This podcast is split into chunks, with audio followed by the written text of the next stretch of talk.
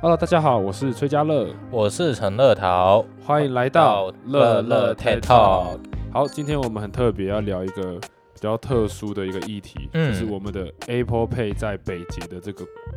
呃这个可不可以支付的问题。嗯其实我相信大家应该多少有遇过这个问题吧，因为。很多时候我们都会想要用 Apple Pay 去搭捷运啊、搭公车，嗯尤其是在台北，台北的捷运系统是非常的方便的。对，但是受限于不知道 Apple 什么原因，或者是捷北捷有什么原因，让他们不能一起共用。听说，哎、你我记得你是 Google Pixel 的呃安安卓的那个手机嘛？吧对啊，你平虽时然你平时会用这种智慧支付来搭捷运或公车吗？呃，其实也会，不过也是在 Google Play 他们没有自己在讨论那个交通支付的系统啦。应该就是我现在的话，安安卓的用家还是只可以用那个悠游付。哦，悠悠、嗯哦，所以你们是用悠悠付在搭智慧智慧，嗯就是在搭捷运的。对其实有时候我就会想，为什么 Apple 不行？然后后来我就有上网去查，其实好像最大的最大的原因，就是因为 Apple 没有给呃北捷一那个技术资源。所以其实你看，像桃园啊，或者是高雄捷运，嗯都其实是可以使用智慧支付的。不过啊我在呃北捷那边好像看到，就是说二零二六年就可以有机会你们就用得到了 Apple 真的哦用户。二零二六年哦，我好像有听说，是不是它是会呃结合信用卡公司？嗯嗯，就有点像是我们现在可能会在呃 Seven 啊，或是麦当劳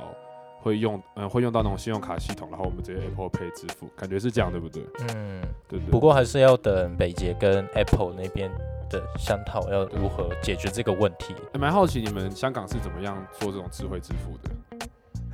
哦，应该也是差不多吧也。是你们也嗯是搭、就哎、你们叫地铁对不对？啊对，我们叫地铁。你们搭地铁一样是可以 Apple Pay，然后、嗯，嗯，也可以嗯刷。嗯安卓是用什么啊？安卓的话好像安卓好像不行，安卓不行。，啊对，只有那个呃 Samsung Pay 才可以它。是哦，那你们很特别，你们反而有点反过来。对对，对，我们真的没有那个叫做有好有像又有付这种功能，可是只有安卓的话只有这呃种那个三 Samsung C Pay 才可以好。神奇哦，因为对就有时候就会觉得，哎，每个国家都在为自己交通还有智慧智慧支付在解决嗯嗯很多这种问题。相信我觉得做最好的应该是日本吧，不管在这种西瓜卡上面。对啊对啊，对啊，因为每次我之前朋友去日本啊，我就觉得哎、还蛮讶异，他说他只要一张卡就可以去各个地方，什么嗯 J 嗯嗯 J R 嗯嗯 J R 好像是他们哎 J R 对不对？